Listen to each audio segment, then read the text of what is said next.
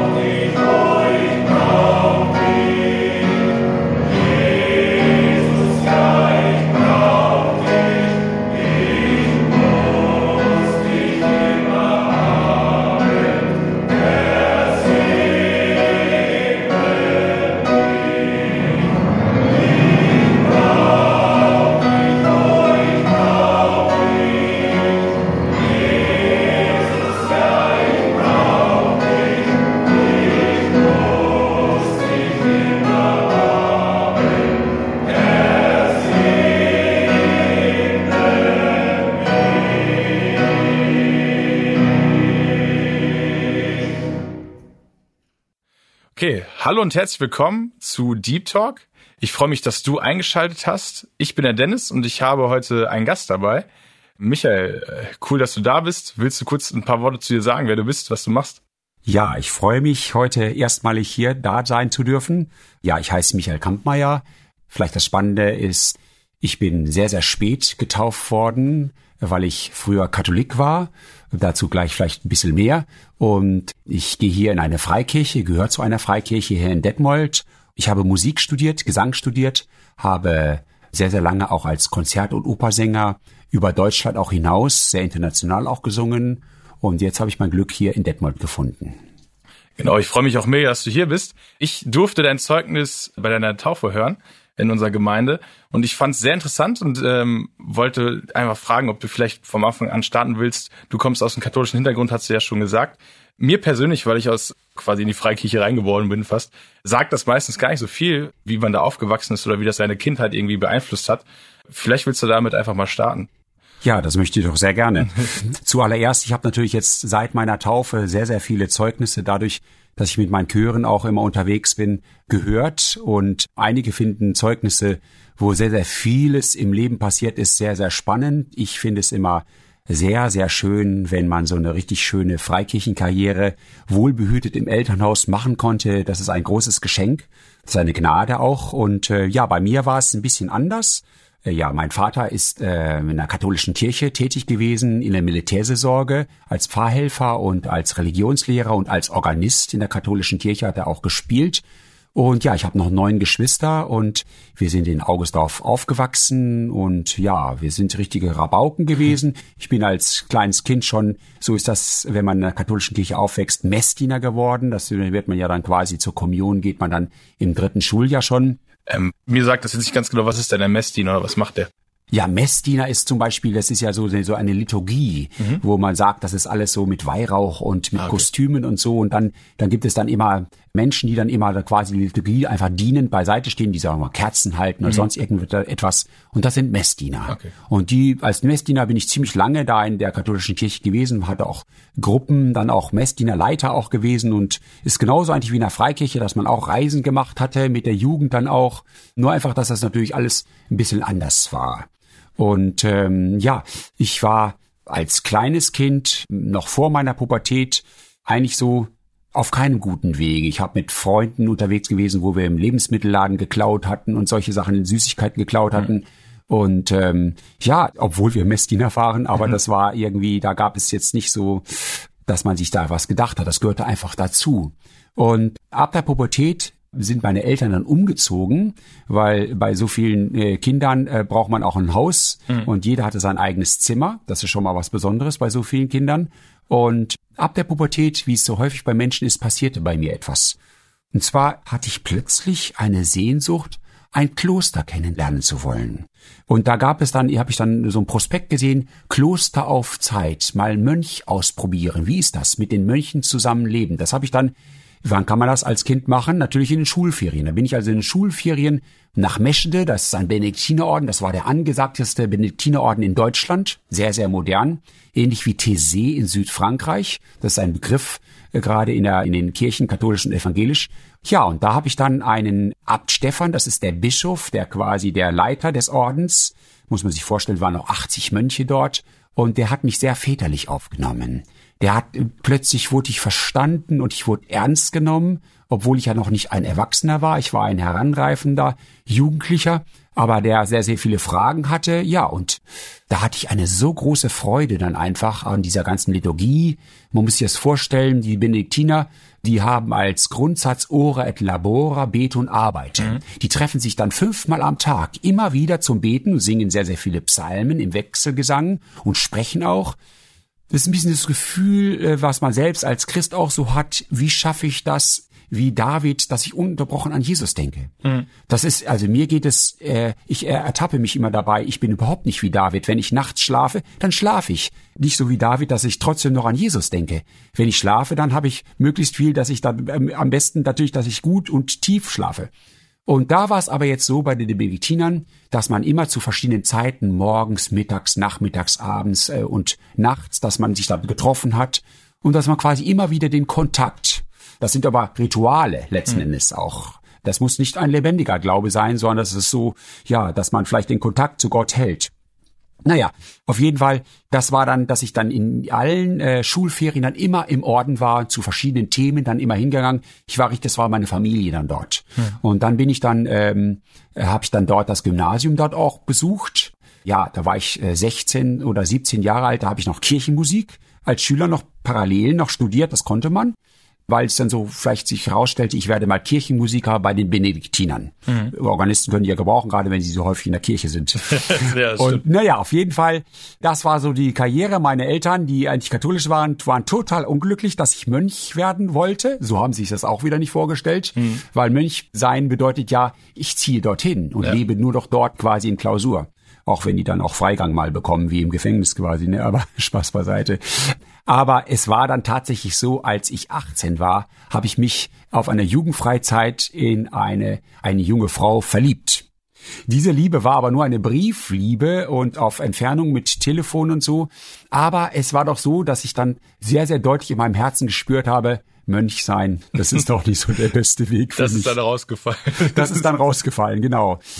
Da war ich, das war natürlich erstmal eine Krise in meinem Leben, weil das war ja alles so gedacht, die Jahre vorher bis zum 18. Lebensjahr, das weiß ein jeder, wie, wie sich das anfühlt, wenn man zum Abitur hingeht, dass man sehr viele Ideale einfach im Kopf hat und die natürlich auch möglichst auch leben möchte. Ja, und dann brach dann erstmal scheinbar eine Welt zusammen und dann habe ich dann mit dem Abt Stefan überlegt, was ist denn das Beste jetzt für mich? Ich bin dann dann auch da weggegangen von den Medizinern und da hat er da einfach gesagt, ja, was machen wir denn am besten? Ich muss vielleicht nochmal ausholen. Ich habe dort ein halbes Jahr vorher eine Opernsängerin kennengelernt. Der hat mir ein Mönch, der hat mich irgendwie gehört in der Kirche, dann er, das, das hat vielleicht Potenzial, probier das doch mal aus. Hm. Und äh, ja, da bin ich dann hingegangen und einige Mönche hatten dort auch schon Gesangunterricht und das war alles so fremd für mich, dass ich, dass ich schon wieder sehr neugierig war, wie sich das denn so anfühlt. Naja, und da habe ich da auch schon ein bisschen äh, Blut geleckt, wie man so schön sagt, mit dem Gesang. Das hat mir sehr, sehr viel Freude gemacht, aber ich habe es nicht weiter verfolgt. Und dieser Break dann jetzt mit dem Mönchsein, der verlief dann so, dass ich mit dem Abt Stefan dann überlegt habe, mit einer Pro- und Kontraliste, was ich mit meinem Leben denn jetzt anfangen könnte, was das Beste jetzt für mich wäre. Und weil der selbst ein Spätberufener war, der war nämlich mal Reserveleutnant bei der Bundeswehr mhm. und auch Bankdirektor, also es ist, äh, unterschiedliche Berufe, die er hatte, hatte der einfach auch ein bisschen, ja, verschiedene Perspektiven auch, die man so angehen kann. Nun haben wir einfach festgestellt, ich muss jetzt zur Bundeswehr danach weiß ich, was ich will. Und damals war es ja noch ein bisschen so, die Bundeswehr, das war noch ein bisschen der kalte Krieg noch mit Russland und so, das war relativ heftig und heikel. Naja, es war tatsächlich so, dass ich in der Bundeswehr dann auch gemerkt habe, was ich möchte. Dass ich eben Musik studieren möchte, Gesang studieren möchte.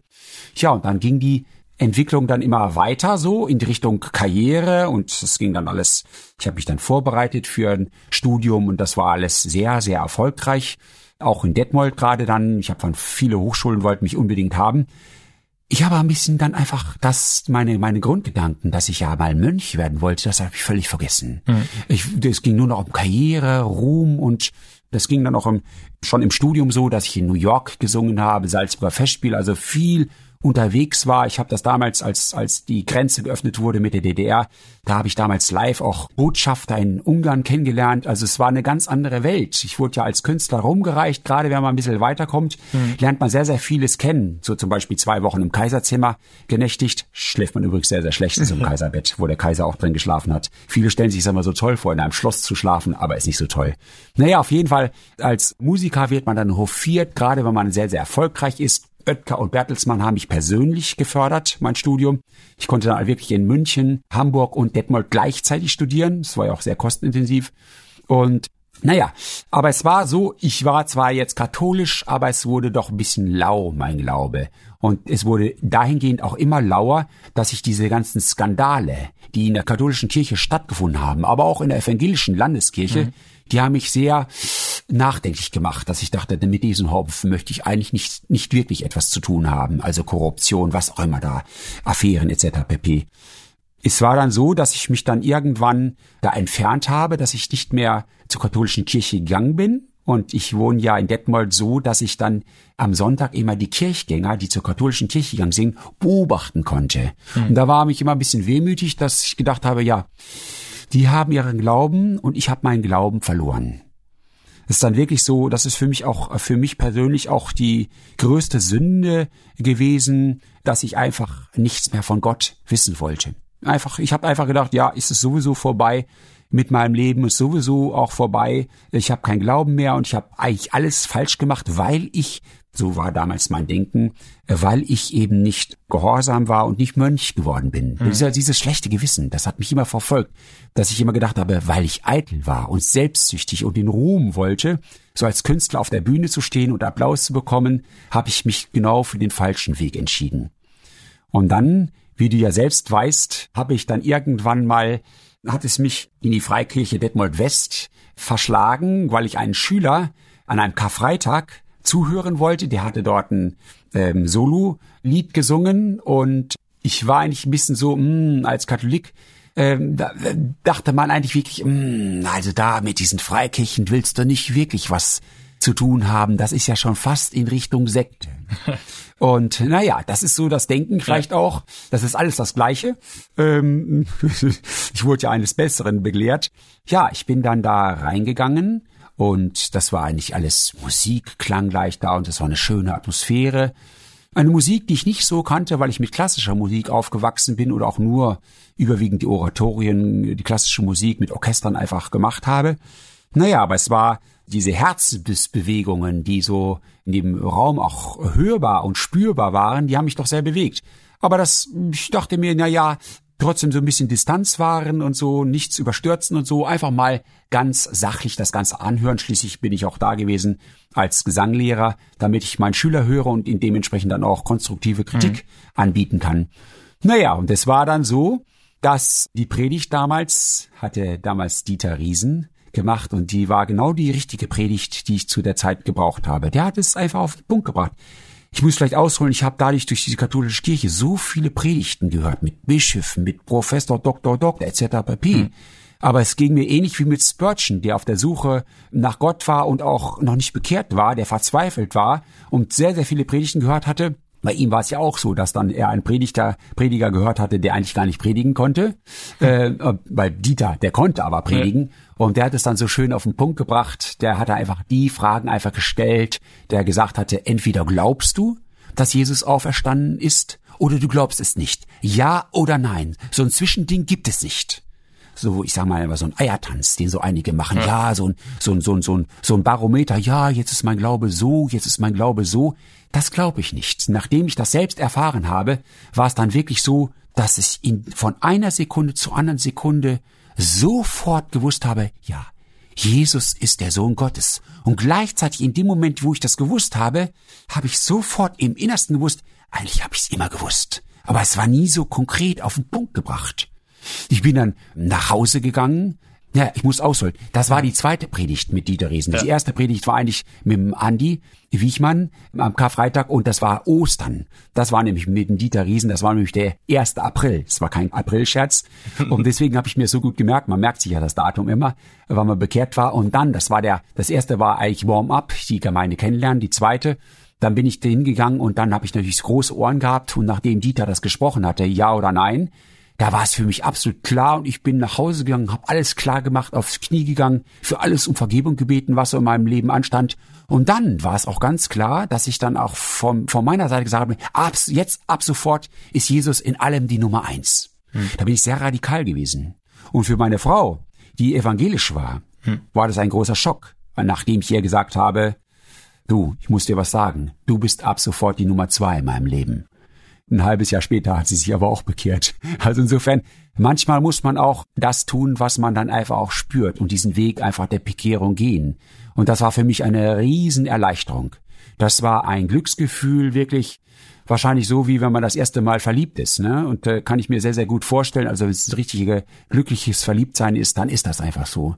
Naja, und dann war ich ja in der Gemeinde. Ich bin dann ab sofort dann auch jeden Sonntag da erschienen und habe ich dann so ein paar Wochen später schon zu einem älteren Mann gesetzt. Wie sich herausstellte, war es dann Onkel Willi, hm. der mich dann auch so schön auch immer geführt hatte zu Predigten, die ich zu der Zeit als Katholik gar nicht kannte. Da hat er gesagt, kennst du schon die Predigten von Werner Gitsch oder von Pazzani und wer da alles sonst so erwähnt wurde, habe ich natürlich dann alles auch, selbst die alten, äh, Moody, die alten Evangelisten aus Amerika, habe ich dann alles wie ein Schwamm aufgesogen. Das war dann einfach so eine Zeit und habe das dann mal sehr schnell auch festgemacht. Ich wusste vom Werner Gitt, nachdem ich dann seinen Lebenslauf gelesen hatte, dass er selbst gesagt hat, als er sich bekehrt hatte, dass er sich ganz bewusst zwei Jahre Zeit gelassen hatte bis zur Taufe, mhm. damit er wirklich auch ein gutes Fundament, wie man so schön sein Haus auf Felsen bauen hatte. Und ich wurde aber schon im halbes Jahr, halben Jahrrhythmus von Onkel Willi immer wieder angesprochen. Michael, warte nicht zu lange. Wenn du tot bist, ist es zu spät mit der Taufe. Könnte man so sehen, auf jeden Fall.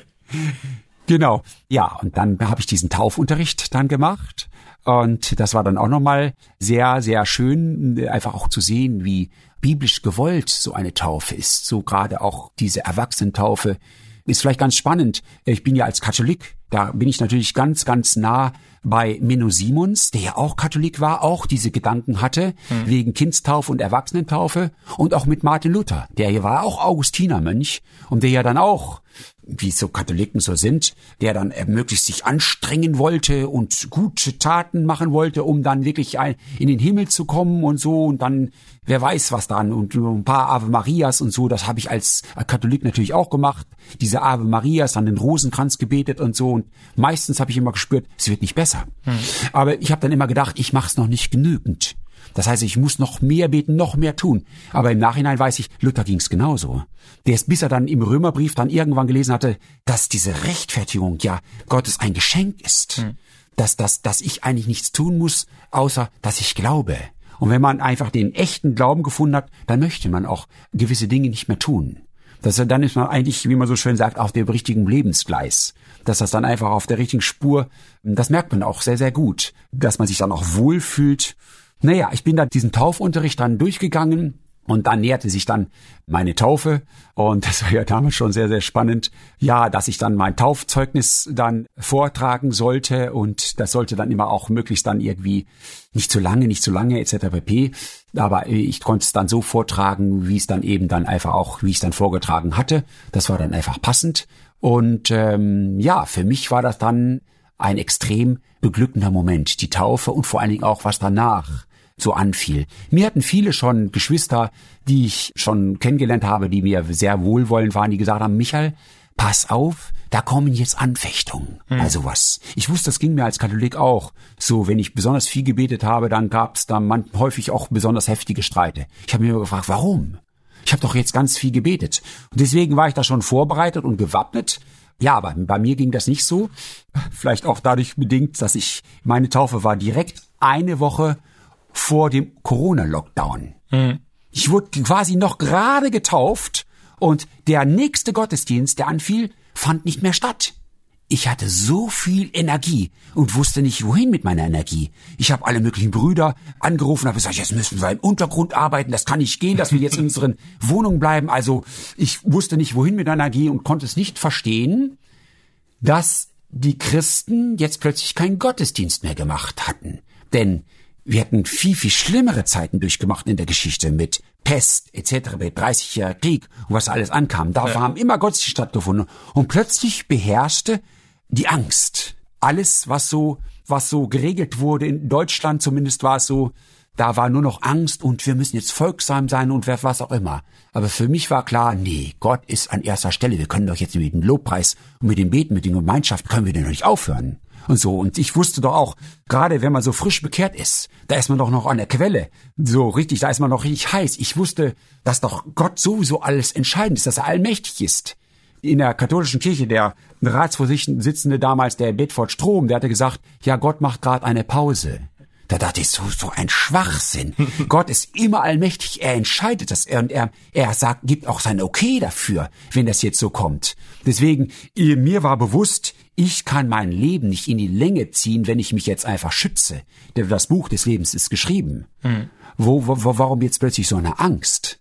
Es gibt natürlich gewisse Dinge, Vorgaben. Ich kann nicht einfach jetzt irgendwie blind irgendwie mit geschlossenen Augen mit, mit dem Auto über die Autobahn fahren. Das ist klar. Mhm. Diese gewissen Regelungen. Aber das konnte ich nicht verstehen, dass plötzlich in so vielen Kirchen, ich habe so viele Freikirchen, ich rede jetzt nur von den Freikirchen, dass plötzlich so, äh, ja, dass plötzlich so äh, die Angst bei einigen vorherrschend war, bei vielen aber nicht. das war wirklich, da zu denen habe ich mich auch hingezogen gefühlt, mhm. die auch wirklich dann auch um der Sache willen einfach auch den Gottesdienst weitergemacht haben. Und ich habe mich dann bei den Online-Gottesdiensten, die jetzt stattgefunden haben, da habe ich dann einfach Texte der Psalmenlesung gemacht. So fing das einfach an. Das war vor der Taufe gar nicht geplant. Ja. Das war dann einfach so, weil ich mich jetzt einfach einbringen wollte. Jetzt muss es weitergehen und so. Und ja, vorher keine Gedanken gemacht, einfach ins Wasser gesprungen und, und so ging das einfach vonstatten. Also ich denke mir einfach, bei dieser ganzen Sache Gott Vertrauen zu haben und sich von Gott führen zu lassen. Hm. Weil die Taufe ist ja immer eine Sache auch, dass der Geist jetzt im Spiel ist. Und das ist ganz, ganz wichtig. Wir hatten vor ein paar Wochen eine wunderbare Predigt. Da wurde gefragt, zu wen betet ihr denn? Zu Gott, zu Jesus oder zu dem Heiligen Geist? Ja, da waren einige so unterschiedlicher Meine, so, so äh, Barometer war auch unterschiedlich. Und da habe ich zu einem auch gesagt, der sagte, ja, Heiliger Geist, ja, spielt jetzt nicht so eine große Rolle. Da habe ich gesagt, das solltest du aber. Du solltest Jesus immer um die Kraft des Heiligen Geistes bitten, dass er dich führt. Hm. Und das habe ich eben auch gemacht, dass er mich einfach führt. Und meine eigenen Pläne, da bin ich mir sehr, sehr schnell darüber im Klaren gewesen, das führt zu nichts. Also ich sage immer den Leuten auch in den Chören, auch gerade in den Freikirchenchören, ihr müsst euch erstmal darüber im Klaren sein, ihr seid erstmal Würste. ihr seid nichts und so, ihr seid nur etwas, wenn ihr eben euch von Jesus führen lasst. Dann ist es wirklich, dann kann es zum Segen weihen. Alles andere führt schnell zu Eitelkeit und Bedürfnissen, die man so hat und so. Es macht ja so viel Spaß zu singen etc. pp aber um der Sache willen. Das ist immer ganz, ganz wichtig. Und ja, das hat sich alles durch die Taufe so ergeben, dass da so, so ein Flow dann einfach zu, zustande kam und dieser Faden, der riss eigentlich, du kennst mich ja ein bisschen, der riss eigentlich nicht ab, ne? Ja, du bist ja auf jeden Fall noch immer bis jetzt aktiv.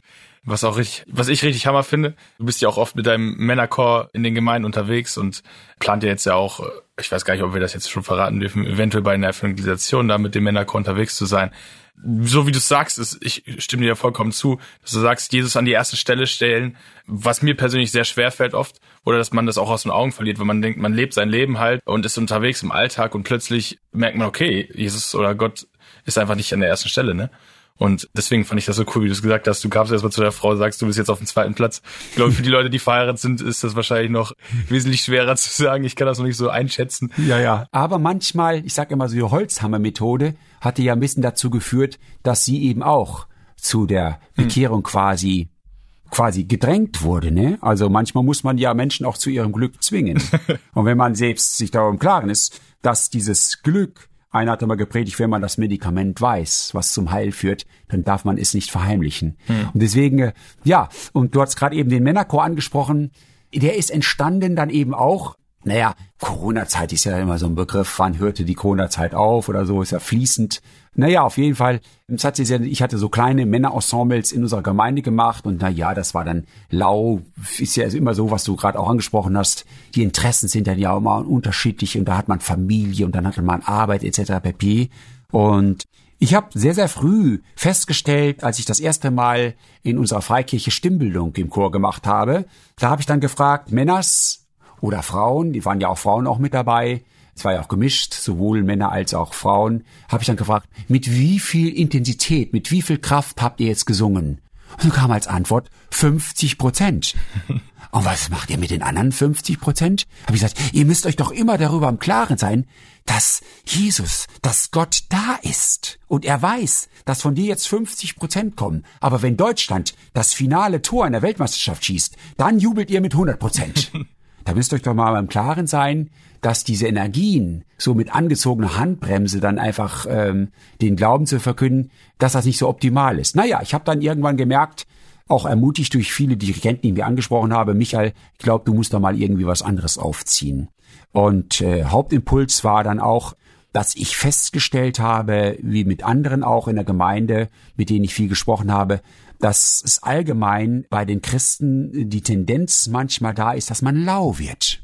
Alle freuen sich auf Urlaub, auf die schönen Dinge, auf leckeres Essen, was auch immer so anfällt, aber dass man wirklich so es muss ja nicht immer unbedingt eine Not kommen, dass man todkrank ist mhm. oder dass ein Krieg kommt oder dass eine Pest kommt oder was auch immer. Ich glaube, man muss das wirklich, da muss man in sich gehen und sagen einfach, was ist wirklich wichtig im Leben? Ich kann ja, ich kann ja morgen von einem Baum erschlagen werden und dann kann ich mir sagen, ja, du warst jetzt die letzten Monate lau. Da würde ich mich nicht so gut fühlen, glaube ich. Mhm. Und das war dieser Impuls, dass ich gedacht habe, wie schaffe ich das? Wie König David, der ja wirklich immer mehr Sänger angeschafft hatte. Ich glaube, das waren dann am Ende, glaube ich, über 2000 Sänger. Und man kann sich das vorstellen, dass die richtig gute Sänger waren. Weil, ich sage das immer den Sänger, es ist immer so abstrakt, wenn man das so sagt, König David, das ist, man vergleicht das dann mit unseren 2000 Sängern. Aber das kann man nicht vergleichen, weil es gibt eine hundertjährigen Studie, die hat man vor zehn Jahren gemacht. Da wollte man feststellen, wie fit waren die Menschen vor 100 Jahren und wie fit sind die Menschen heute. Wie viel Kilometer sind die Menschen vor 100 Jahren gelaufen und wie viel Kilometer laufen sie heute? Da hat man festgestellt, vor 100 Jahren haben sich Menschen im Durchschnitt 20 Kilometer pro Tag fortbewegt. Heutzutage als Städter 200 Meter. Dein ja. Auto parkt auch direkt hier vom Haus, oder? Keiner parkt irgendwie ein paar Straßen weiter. Es könnte ja regnen. Deswegen also, das heißt also damals, die hatten gar nichts, die sind alles zu Fuß gemacht, die waren unglaublich fit und je fitter ein Mensch ist, desto besser funktioniert die Lunge, desto besser funktioniert die Stimme und das muss ein gewaltiger Klang gewesen sein, den der David damals aufgestellt hat. Warum hat das gemacht? Weil er sich immer darüber Gedanken gemacht hat, es kann nicht genügend Lobpreis kommen. Das ist ja schließlich das, was wir in der Ewigkeit dann auch machen werden. Gott loben und preisen und ihn verherrlichen. Mhm. Da können wir jetzt schon mal für trainieren. und da habe ich mir einfach gedacht, ja, ich glaube, ich werde jetzt einfach mal einen Männerchor gründen und dann, das muss aber irgendwie, das muss dann irgendwie möglichst professionell abgehen. Dann habe ich dann verschiedene Freikirchen dann kontaktiert, die Dirigenten alle und die Solosänger, die dann mehr oder weniger bekannt sind, weil wir proben wenig, aber dann auf höherem Niveau. Und naja, das sind jetzt mittlerweile zwölf Freikirchen, die sich jetzt schon zusammengefunden haben. Ich glaube, wir sind so 43, 44 Sänger.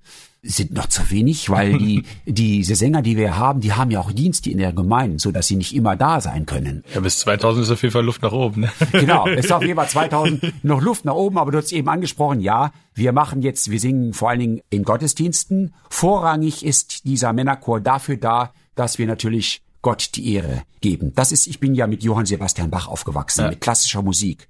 Und Johann Sebastian Bach hat immer am Anfang seiner Komposition gesagt, Jesus hilf und am Ende seiner Komposition allein Gott die Ehre, Soli Deo Gloria. Da weiß man schon, wessen Geisteskind Johann Sebastian Bach war. Und in diese Gedankenwelt wollte ich eben auch eintreten und wollte das eben auch dann in die Praxis umsetzen, dass ich eben Gott verherrliche, das ist das Wichtigste möglichst kompetent, dass ich das Gefühl habe, das ist Gott verherrlichen kann ja jeder. Aber ich weiß ja selbst, ob es gut klingt oder schlecht klingt. Das ist das eine. Und zweitens, dass wir auch evangelistisch unterwegs sind, dass wir glaubensstärkend unterwegs sind. Ein jeder, diese Bekehrung, dass man kann immer mal so das Gleis so leicht verlieren und dann sind wir nicht mehr auf dem Hauptgleis. Und unsere Aufgabe ist eben auch, dass wir immer wieder glaubensstärkend unterwegs sind und dass das Beglückende, unglaublich viele in dem Männerchor, die, die Dirigenten in ihren Gemeinden sind, auch in strengen Gemeinden, haben mich angeschrieben, du Michael, das hat mich total im Glauben gestärkt. Mhm. Es mhm. hat mir total Kraft gegeben. Das ist eben ganz wichtig, dass wir nicht nur der Gemeinde Kraft geben, die Gottesdienstbesucher, den Geschwistern, sondern auch den Aktiven selbst. Also so ein Dominoeffekt, der da entsteht. Und ja, das zweite, du hast eben Evangelisation angesprochen. Unsere erste Evangelisation wird jetzt am 10. März in der MBG Lemgo sein. Mhm. Da werden wir singen. Dann werden wir die Predigerkonferenz der MBG Lemgo, das ist, glaube ich, Anfang Juni, ist, glaube ich, vor Frohen Leichnam ist es, glaube ich, die werden wir eröffnen, auch mit dem Männerchor. Also sie haben schon wichtige Aufgaben zu erfüllen. Sie müssen sich auch dessen bewusst sein. Und das Spannende jetzt bei diesem Männerchor ist einfach, die meisten waren es so gewohnt, viele sind ja seit Jahrzehnten mit als Dirigenten mit dabei, dass wir einfach Spaß haben, dass es ein schöner Klang ist. Mhm. Und jetzt mache ich die auch mit meinen Ansprachen ein bisschen wuschig, zu sagen, ja, also wir wollen ja eigentlich nur singen, aber ich sage, nee, das gibt's nicht. Das, das, das Geistige, das, das muss gehaltvoll sein. Ihr müsst das glauben, was, was wir singen. Und gerade diese Lieder, die wir singen, die sind ja aus tiefstem Glauben entstanden. Das sind ja erschütternde Bekenntnisse, die da auch zutage kommen. Jetzt haben wir ja am Sonntag wieder einen Gottesdienst in Detmold West mit Bruder Hussam, ja. der ja predigen wird, Sehnsucht nach Jesus. Ja, da werden wir dann eben auch, ist ein evangelistischer Gottesdienst, da werden wir auch natürlich auch wieder so unterwegs sein, wie wir uns das wünschen. Genau, ermutigend und Gott die Ehre gebend. Und das ist eine richtig wichtige Aufgabe, glaube ich. Und vielen Dank, dass du uns das mitgeteilt hast, dass du uns dein Zeugnis erzählt hast. Ich will jetzt hier den Schlussstrich ziehen erstmal. Aber ähm, wirklich, ich finde, was ich auf jeden Fall mitgenommen habe, wo du gesagt hast, Gott an erste Stelle stellen und mit allem, was wir tun, wirklich zu brennen, vor allem für Gott und äh, ihm da die Ehre zu geben. Und äh, das kann ich auf jeden Fall mitnehmen. Und deswegen vielen Dank dir für diese ermutigenden Worte und dass wir uns auch gegenseitig im Glauben stärken können, auch durch dieses Format hier. Da bin ich auch sehr dankbar für. Genau. Und damit will ich auch mich jetzt verabschieden. Michael, vielen Dank, dass du da warst. Ähm, Gerne. Cool, dass ihr zugehört habt und dass ihr dabei wart. Dankeschön und tschüss. Tschüss.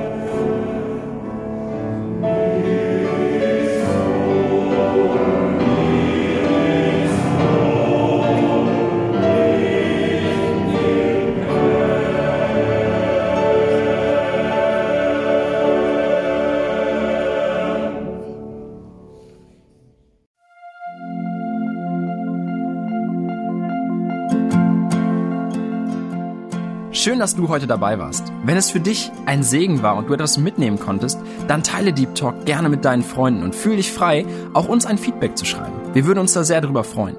Wenn du heute zum ersten Mal dabei warst oder eine Sendung verpasst hast, kannst du alle vorherigen Sendungen auf Spotify oder auf Soundcloud finden. Mehr Infos über Deep Talk oder Segenswelle allgemein findest du auf www.segenswelle.de oder auf unserem Instagram-Feed, auch unter Segenswelle zu finden. Falls du Fragen und Anregungen, zum Beispiel Themenvorschläge hast, schreib uns gerne. Wir wünschen dir noch eine gesegnete Woche mit den Worten aus Kolosser 3, Vers 17. Und was immer ihr tut, in Wort oder Werk, das tut alles im Namen des Herrn Jesus und dankt Gott dem Vater durch ihn.